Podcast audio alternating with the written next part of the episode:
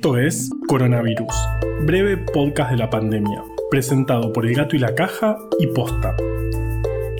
Hoy es viernes 26 de junio, día 99 del aislamiento social preventivo y obligatorio en las zonas con circulación comunitaria del virus del país y día 19 del distanciamiento social preventivo y obligatorio en las zonas sin circulación comunitaria del virus. Otro día di una entrevista en televisión y como me muevo mucho y me pongo nervioso cuando hablo, en Twitter algunos pensaron que estaba drogado. ¡Están hablando de Faso! ¡El hombre porro tiene que estar en el Discovery porro! Y encima me acusaron de irme por las ramas. ¿Y saben qué es lo que me dolió? Que varias de esas personas tenían fotos de playas en su avatar. No es justo. Yo quisiera estar en la playa. Vamos pa la playa, pa curarte el alma. Las olas, el viento, la arena, los cangrejitos. ¿Vieron que los cangrejitos son animales que parecen malos pero son inofensivos?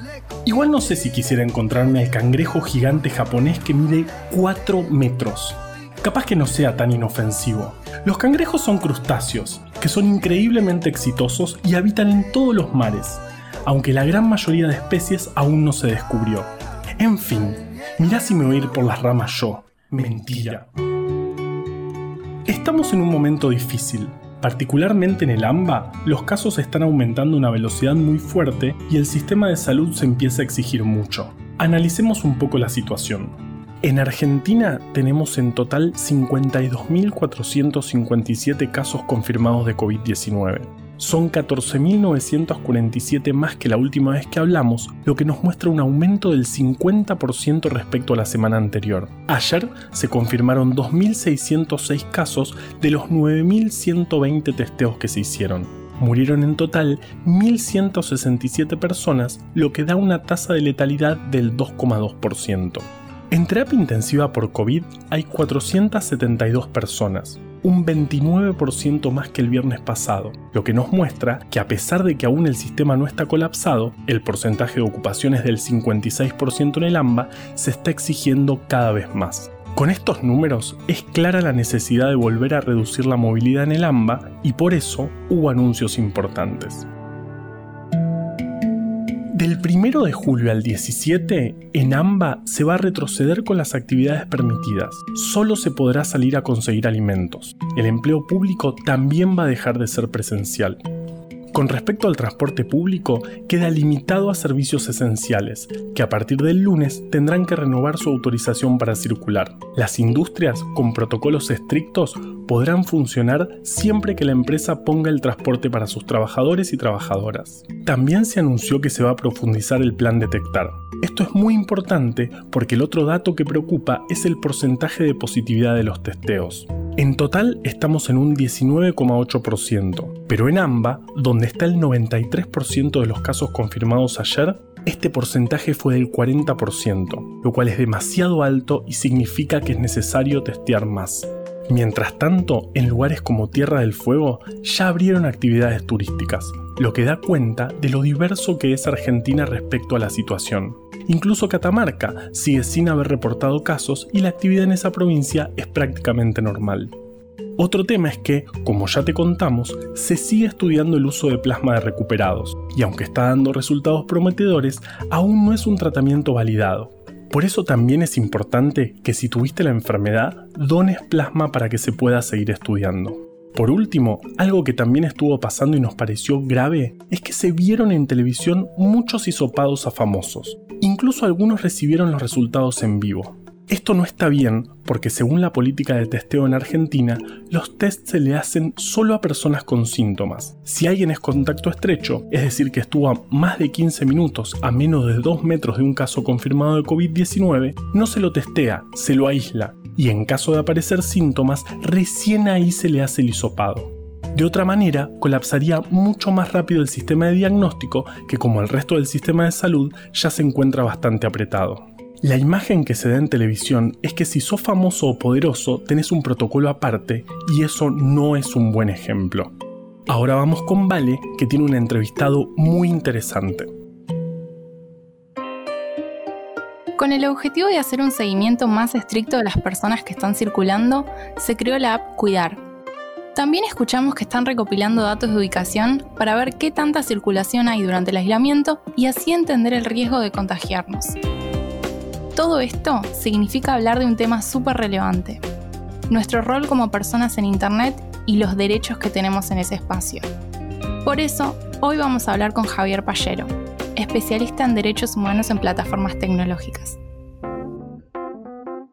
Bueno, respecto de eso está, bueno empezar por distinguir que hay aplicaciones que hacen rastreo de contactos, que es esta práctica ¿no? médica, justamente de, tratar de, reconstruir el hilo de, interacciones de una persona para determinar con quién estuvo, a ver si contagió a alguien y por quién fue contagiado. ¿no? Pero también las aplicaciones las usan para otras cosas. En el caso de la aplicación argentina Cuidar, no se usa para rastreo de contactos, se usa para autodiagnóstico, o sea, te da una especie de guía para que vos solo te hagas o sola te hagas un este, diagnóstico de tus síntomas y digas, bueno, me parece que tengo o no tengo coronavirus. Y en base a eso también condiciona el uso de otra función que tiene la aplicación, que es la de portar el certificado de circulación. ¿sí? que se supone que deberías poder tenerlo también en, otra, en otro soporte, por ejemplo en un papel o en un PDF. Esas funciones son un, tipo de funciones que vos puedes tener para controlar movimientos de personas o hacer autodiagnóstico. Y el tema de rastreo de contactos es otra de las cosas que se están usando en el mundo, es, donde más se usa eh, aplicaciones ¿sí? para hacer eso en distintas partes, pero tiene muchos problemas. Tiene desde el problema, como decís vos, de la privacidad, porque si recolectas demasiada información de todo el mundo todo el tiempo, estás violando la, la privacidad. Estás básicamente poniéndole una pulsera electrónica, una tobillera electrónica a todo el mundo para saber por dónde anduvo. ¿sí? Mira vos, te estoy diciendo una cosa que usamos como castigo o como medida de privación de la libertad eh, con personas que están en procesos penales. O sea, estás sometiendo a toda la población a eso, básicamente.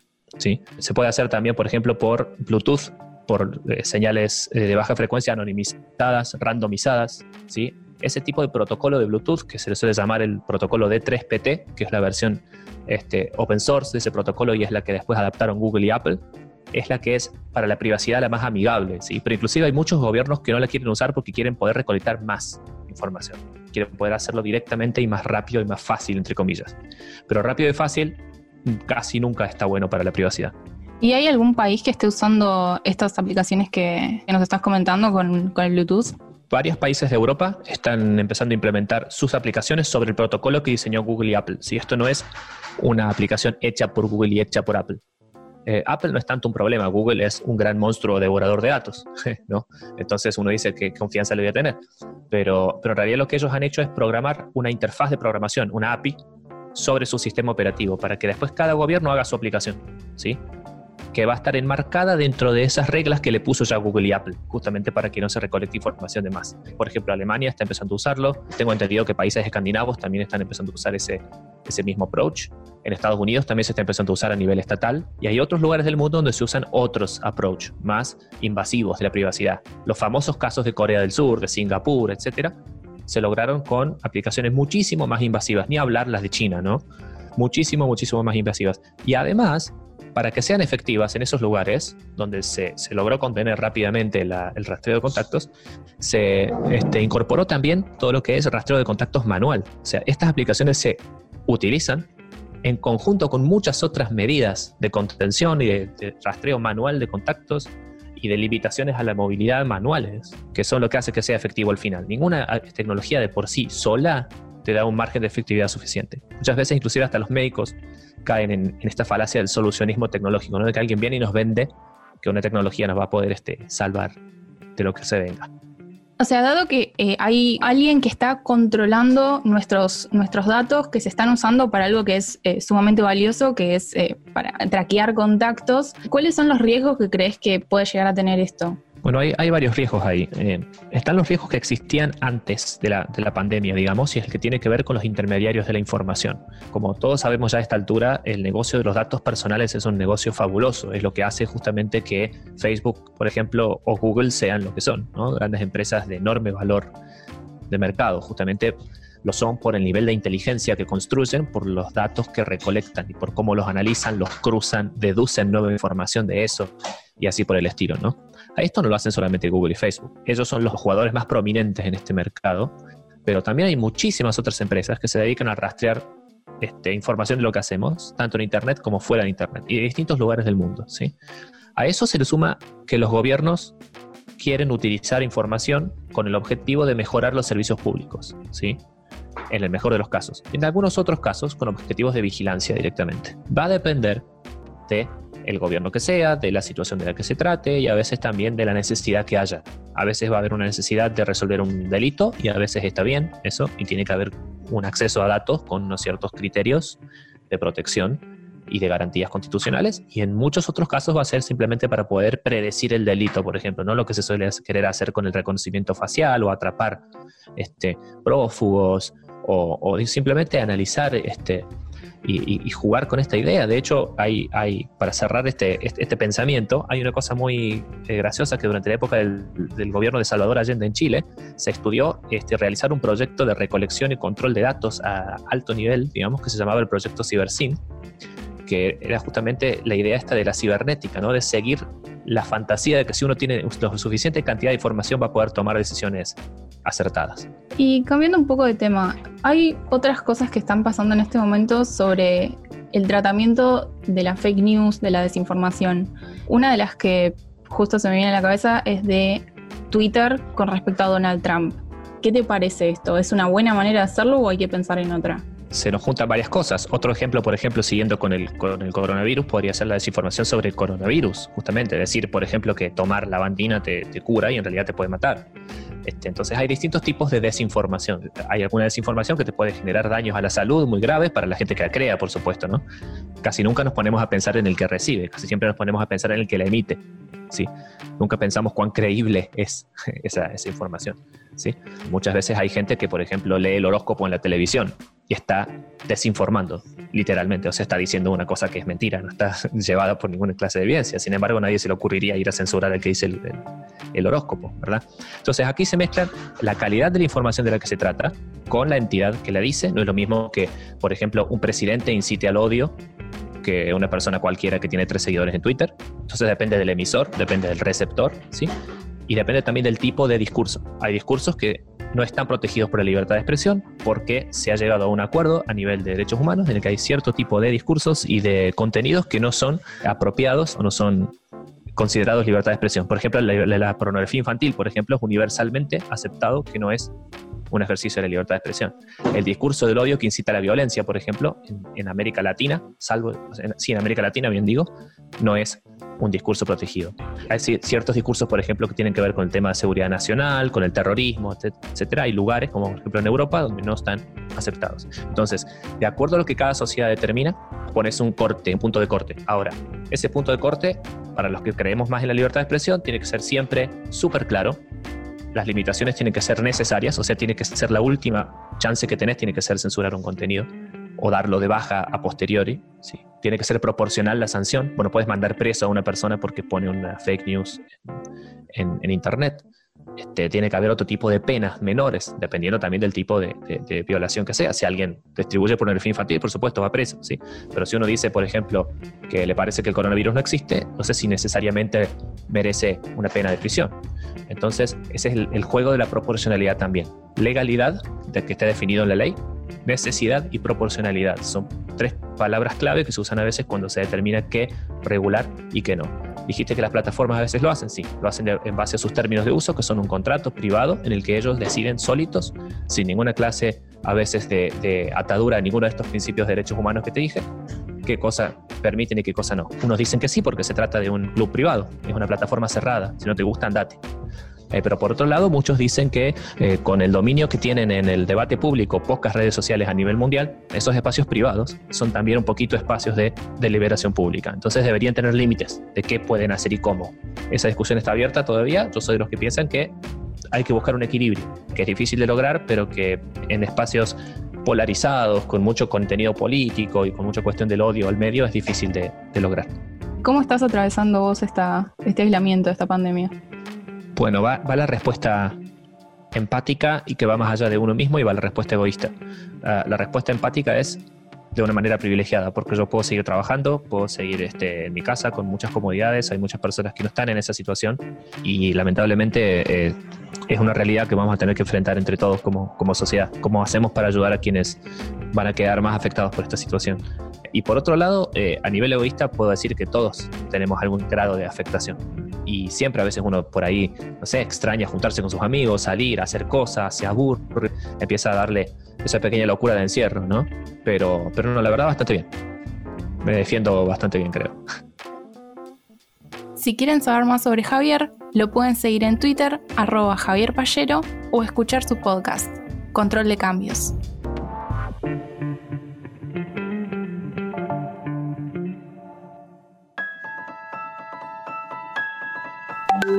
Ahora me quedé con ganas de seguir hablando de cangrejos. De hecho, perdón, porque voy a, tengo que apagar esto. Me está el WhatsApp web y me vuelve loco. Loco un poco nada más, casi pareces normal, pero en la mirada ocultas algo Vamos. detrás. Ahora me quedé con ganas de seguir hablando de cangrejos. De hecho, voy a hablar de uno muy particular, el cangrejo herradura, que también se llama cangrejo cacerola, y que en realidad se llama Limulus polyphemus. Pero en honor a la verdad, se parece mucho a una herradura y a una cacerola al mismo tiempo. No sé cómo lo logra. Los cangrejos herradura muchas veces son descritos como fósiles vivientes. Básicamente porque llevan habitando la Tierra algo así como 450 millones de años. Para que se den una idea, en ese tiempo la Tierra pasó por varias glaciaciones, la formación y luego separación del continente Pangea y nada más y nada menos que el impacto de un esteroide que mató a todos los dinosaurios. ¿Les conté que parece que los dinosaurios tenían plumas? En otras palabras, los cangrejos herradura han visto bastantes cosas. Y obvio, todas las pandemias. El Océano Atlántico es uno de los pocos lugares en los que actualmente podemos encontrar a los cangrejos herradura. Particularmente en el norte de Estados Unidos, justo donde el biólogo Frederick Bang se pasó más de un verano trabajando en su línea de investigación en el Laboratorio de Biología Marina en Woods Hole, Massachusetts. ¿Quién pudiera trabajar en la playa, no? Y con cangrejos.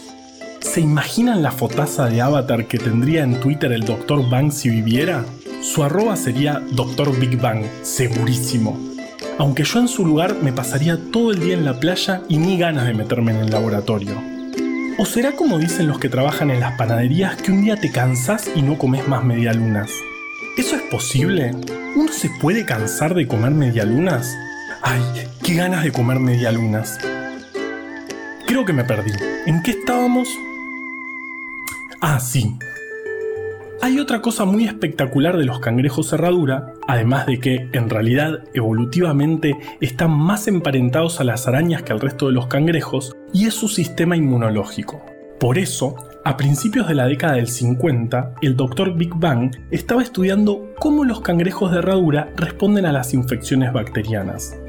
Lo interesante es que estos animales tienen un mecanismo increíblemente eficiente y potente para atacar estas infecciones. Cuando el animal se lastima y entra en contacto con una bacteria, su sangre sella el área infectada con un pequeño coágulo, frenando la entrada de más bacterias. Además, como entra en contacto con el oxígeno, la sangre se pone azul porque tiene una proteína que se llama hemocianina que es muy rica en cobre. No dan más de espectaculares estos cangrejos. Pero un día, mientras el sol arrancaba brillos en la arena de Massachusetts, algo interesante pasó adentro del laboratorio. El doctor inyectó agua de mar a un cangrejo que al poco tiempo murió, no sin antes mostrar una reacción muy particular. En vez de generar un pequeño coágulo en la zona de infección, toda su sangre se coaguló convirtiéndose en una masa sólida. Asombrado, se puso a estudiar un poco más y detectó que el agua de mar contenía un tipo particular de bacterias.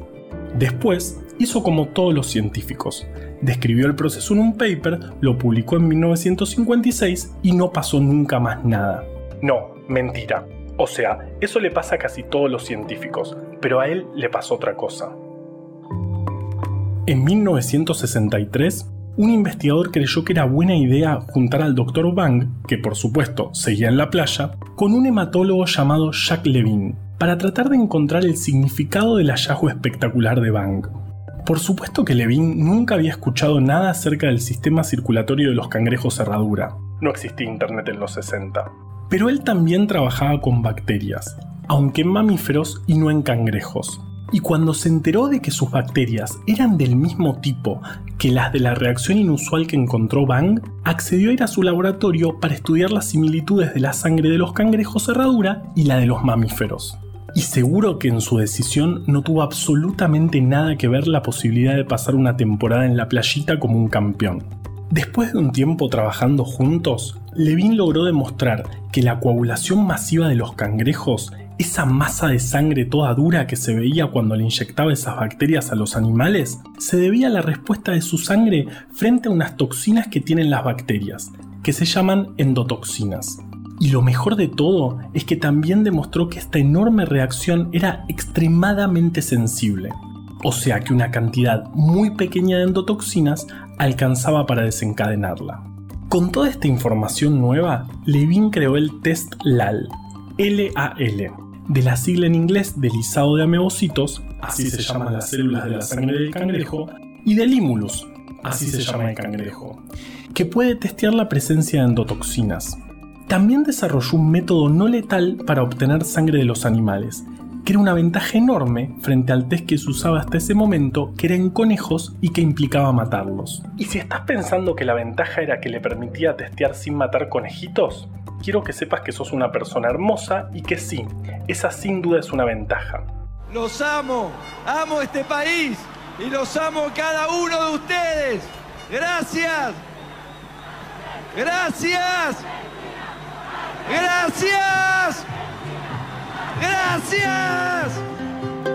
Pero también pasaba que el test en conejos era costoso y llevaba mucho tiempo. Además, muchas veces los resultados no eran muy precisos. En cambio, el test LAL, además de no matar animalitos, puede dar resultados en 45 minutos y puede detectar muy, muy bajas concentraciones de endotoxina. Esto último es particularmente útil porque los humanos somos muy sensibles a las endotoxinas, de hecho pueden tener efectos bastante graves en nuestra salud. La reacción principal de nuestro cuerpo y el de los conejos ante ellas es producir fiebre.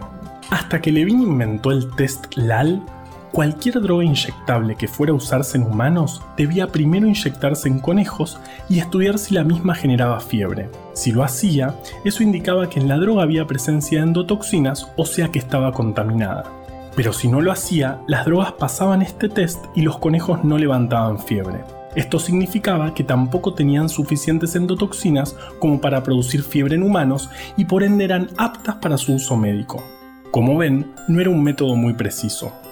Actualmente el test LAL es el estándar para testear contaminación con endotoxinas en cualquier fluido intravenoso, drogas inyectables e incluso dispositivos médicos. Y además, desde su implementación hace 40 años, no tuvo nunca, al menos que yo sepa, ni un solo problema debido a falsos negativos.